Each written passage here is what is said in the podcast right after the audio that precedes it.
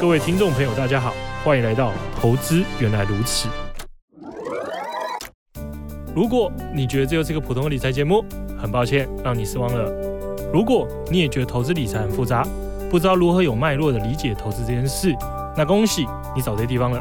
我们每周结合国内外重要时事与投资理财观念，让你从生活中掌握世界的经济脉动，创造最适合自己的投资方式。你将会发现，投资原来是这么简单的一回事。大家好，欢迎收听《投资原来如此》，我是曹妮妮，我是罗小小。那今天我们要来聊一下，就是因为讲到投资，大家都会说鸡蛋不要放在同一个篮子里嘛。就像我有一些币圈的朋友，就是我们。因为我们钱其实也不多，然后我们就会把蛮大一部分，就投资组合里面蛮大一部分都放在加密货币的这个篮子里。但是在今年就是熊市来，然后风险性资产整个跌爆的时候，就非常非常惨。所以分散投资真的很重要吗？我觉得这是一个，这是很难回答问题，因为其实像你说嘛，鸡蛋不应该放在同个篮子里面。可是又有人说，可是你如果有看好你的这个篮子。你就该把所有鸡蛋放在里面，就是不是选对篮子更重要？对啊，因为与其每个篮子都放一个，不如你顾好这个篮子，然后把所有篮子蛋放在这个篮子。啊，这是不是可以讲那个国外的那个年轻的那个男生啊？他不是把他的鸡蛋全部放在 B B B 的这个篮子里？最近有一个有一个神人呐、啊，就是我记得大家应该看新闻应该有看到，因为他后来在台湾玩几天还是爆，嗯，就是说有一个大学生哦，嗯，他靠买股票赚了一点。赚了超过一亿美元，嗯，这很惊人。但本金也是不少。他本他本金有两千七百万美元，所以我真的无法。所以我想，这跟大家想象不一样，并不是一个真的 哪来的大穷的大学生，然后没有多少钱赚到赚超过一亿美金。嗯，他是有两千七百万美金本金的大学生。这这有点。不符合我们对，可是他真的就是靠重压啊。嗯，因为他如果把两千七百万分散在一大堆股票，有可能赚到一亿美金嘛？不可能嘛？像他选的篮子也不是说多厉害，他就是就是看对了吗？还是怎样？探神，他选这家公司叫代号叫 B B B Y，什么 Bed Bath and Beyond 吧？如果没记错，就，就是卖那种居家用品，像什么床单啊，在台湾的感觉像特力屋哦，这这一类就卖。特力屋可以长成这样，哦，就床单这些有的没的。我跟你讲，他如果没有什么特别的事件，这家公司根本没基本面，这家公司快倒了，真的，真的。他买的是这种，要谢谢这位大学生，是不是吵起来吗？反正现在大家都很纳闷，因为他在每股五点五块美元的时候大量买进，买两千七百多万美元，嗯，然后后来因为有一个叫有有一个投资人说他，反正就后来最近因为股市有回温嘛。然后这个美国的那散户群组嘛，就是 Reddit 上面的那个论坛，嗯、又开始纷纷的把目光放回了先前的这些迷因股，嗯，所以他就开始狂飙，嗯，那他就顺着这一波的狂狂飙，然后把获利出场，然后就赚了超过一亿美元。哇，那真的是要说他眼光，他好像接着会被应该会被美国政府调查，会被 SEC 调查，哦、调查有没有内线、啊、可能会调查他，对对对，因为有点不合理嘛。嗯，你大学生，然后你有这么多钱，嗯，然后你把这么多钱，对啊，这个要被调查也很奇怪，不能很有钱哦。不是不是不是，应该说这个交易行为看要看有没有涉及触犯操纵市场之类，反正反正这东西是有存疑的啦。而且因为没有什么特别的事件或是什么发生，就是那间公司，重点是你怎么愿意把那么多钱放在一个快倒的公司，这不合理嘛？但你不知道他家产多少啊？说不定两千七百万只是。哦，对，你你讲知道没错，对，因为因为真真不知道他有多少钱，嗯，他可是反正就对、哦，他不是要跟亲朋好友有筹钱吗？他说对，因为他说部分资金来自于亲朋好友，啊，这其实都交代不清嘛。有钱人的朋友都是有两千八亿台币耶，请问哪个亲朋好友可以借我八亿台币？台湾有没有这种例子啊？就是拿个台湾之前就十亿投到、哦，台湾之前赚很多，就是那个啊，那个航海王啊，哦，那个那个不是，那是。整个社会、整个市场都在赚啊。呃、欸，应该说不是特定很，我觉得比较像是他这个是时间段浓缩到很短，一样就是一个人先进场嘛，然后很多其他人跟着进来，然后股价炒上去，然后在高点卖出，那其他人很多人可能是买在高点，那亏损。对啊，对啊，它这是因为发生时间压缩的极短，而且还有一个问题是，航海王是因为他认真分析，分析出这个公司在未来的获利跟海运状况是好的，嗯，基本面很好，他认为说股价被大幅低估，所以他敢大胆买进，并且跟大家分享，嗯，他这个人不一样，这个买的是一家明显就要倒的公司，他哪来的勇气？这是很大问题。好，所以所以投资到底分散在超多篮子就一定更好吗？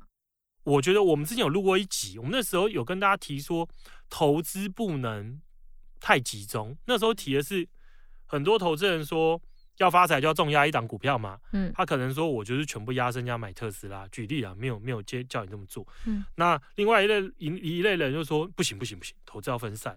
所以我可能是要买特斯拉，然后又买了其他电动车公司的股票，那也没有真的分散。对，这就是你讲没错。很多人自以为分散，买了三五只股票，可是这三五只股票相关性很高，同一个处在同一个产业，嗯，这个产业不好的时候就一起下去，所以才说我们那时候提醒大家是建议大家不要用这种非常赌博方式做投资，你应该把它分散在可能整体的全球股票型基金，嗯，或者是美国股票型基金里面。嗯，它里面至少可能买了几百到上千档的公司股票。嗯，我不需要因为担心会不会其中一家公司的财报是作假的，而我的财富全部消失嘛。嗯，因为我反正分散了好几百家或上千家。嗯，那。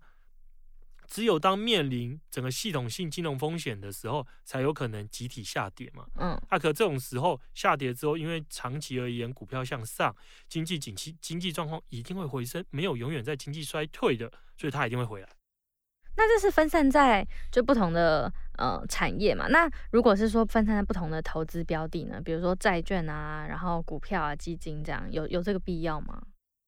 我觉得这个问题也很好。它针对两种不同的人，一种人的答案会是有必要，另外一种答案是没必要。那我们先想想这两种人的差别在哪？离退休的年纪。嗯。哦，对，因为像我就觉得我如果现在还很年轻嘛，然后觉得如果我都分散到一些很安全的资产，其实他根本就没有办法成长啊。好像那我还不如就是反正我离退休还有很久，就可以让他去慢慢的滚一下。你很聪明，你的答案非常正确，谢谢。因为因为其实确实。呃，我们如果为什么要把股票纳入债券嘛？其实就是为了避开，如果股市大跌的时候，我可以少跌一点。它、啊、可是如果我离退休还很久，以你为例哈，你离退休可能还有四十年吗？嗯，你如果离退休还有四十年，以正常的景气周期来讲，你至少会遇到四轮的景气周期，嗯，就等于至少会遇到四次的经济衰退。那可就像我们说的。一个经济衰退完之后，又下一轮的经济又起来了。四轮经济周期，就算我我没有避开掉前面三个经济衰衰退会怎样？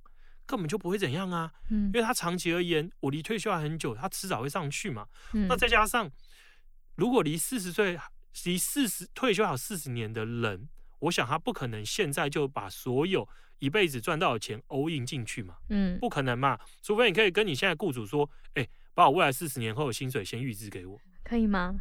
老板应该觉得你是神经病吧？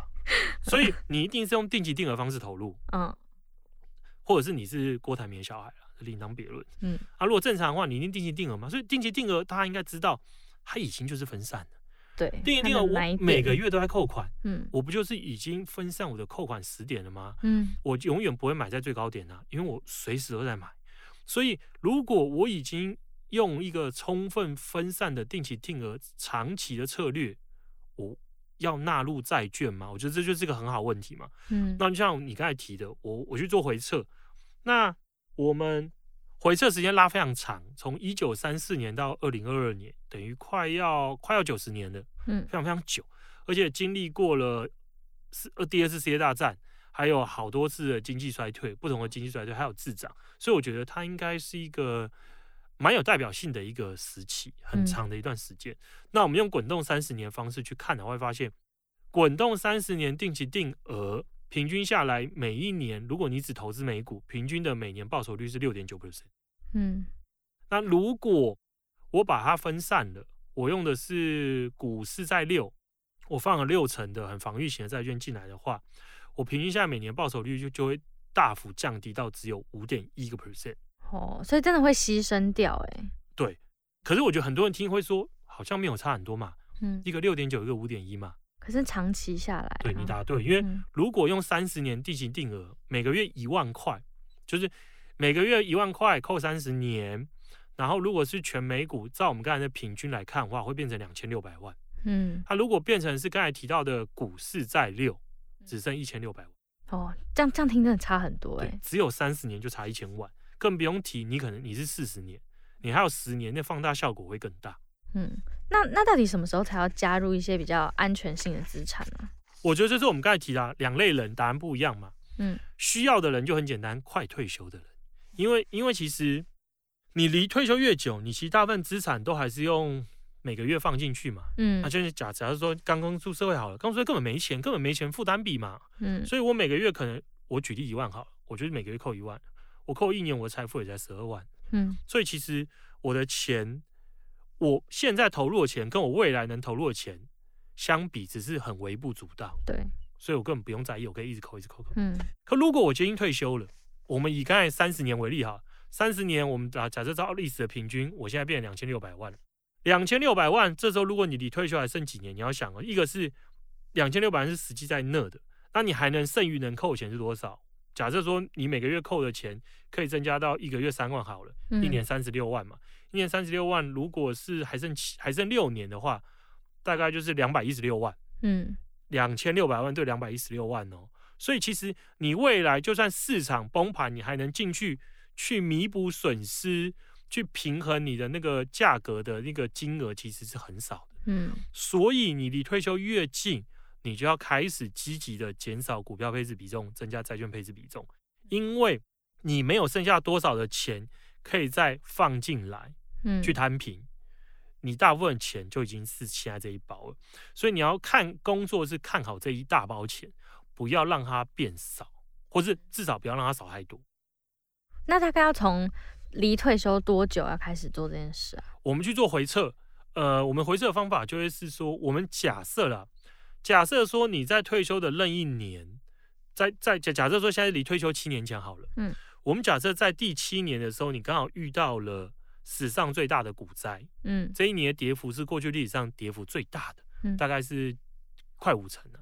就这一年第七年的时候，你遇到亏损的百分之五十，嗯，那你剩下六年，因为通常啦，股市在一年的大跌之后，之后一定会回弹嘛，嗯，而且之前跌越凶，之后反弹速度就越大。那我们假设在剩下的离退休剩下的那几年里面，股市每年的涨幅是过去的那个中位数左右，嗯，就是比较合理的连续的涨幅的话，嗯，你用多少配置的比重可以让你在退休的时候弥补完这段亏损？我们用这方式测算，嗯，就测算的比重了，就是怎样的股股债占比，我最惨的话，我用一样的比重在退休的时候可以。有机会，很大的机会，嗯，让我没有面临亏损，嗯，那我们去算会发现说，大概是第六年，哦，你离退休的第六年开始，你一定要把股票配置比重往下降，第六年再开始就好了，对，第六年开始降，每一年都要降哦，嗯、第六年、第五年、逐年下降，对对对，逐年就要降，嗯，所以如果你在第六年在之前，就代表说你可以把股票配置比重调得非常非常高。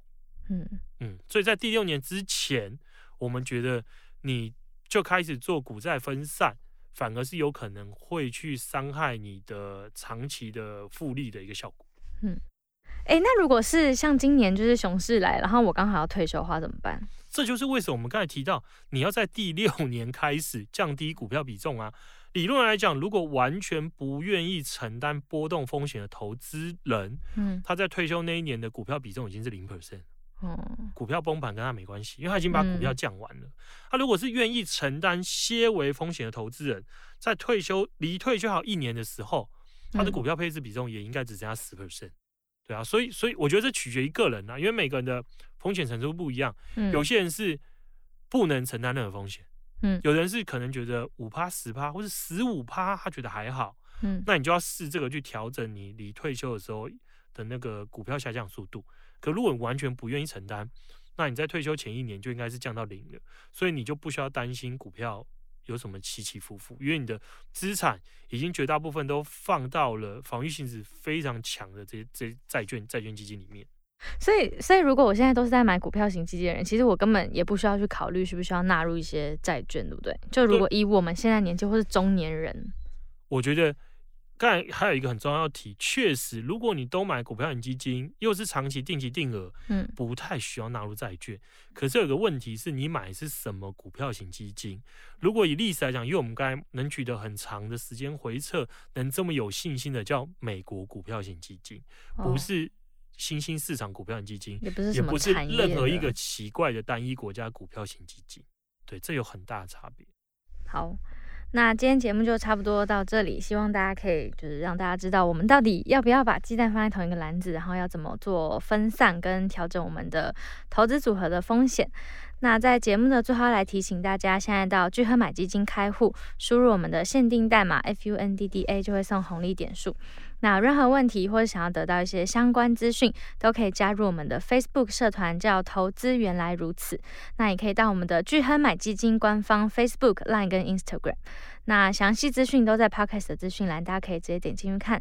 那今天节目就到这里，谢谢大家收听，我们下集见，拜拜，拜拜。巨亨买基金，买好基金，随时都行。本节目由巨亨证券投资顾问股份有限公司提供。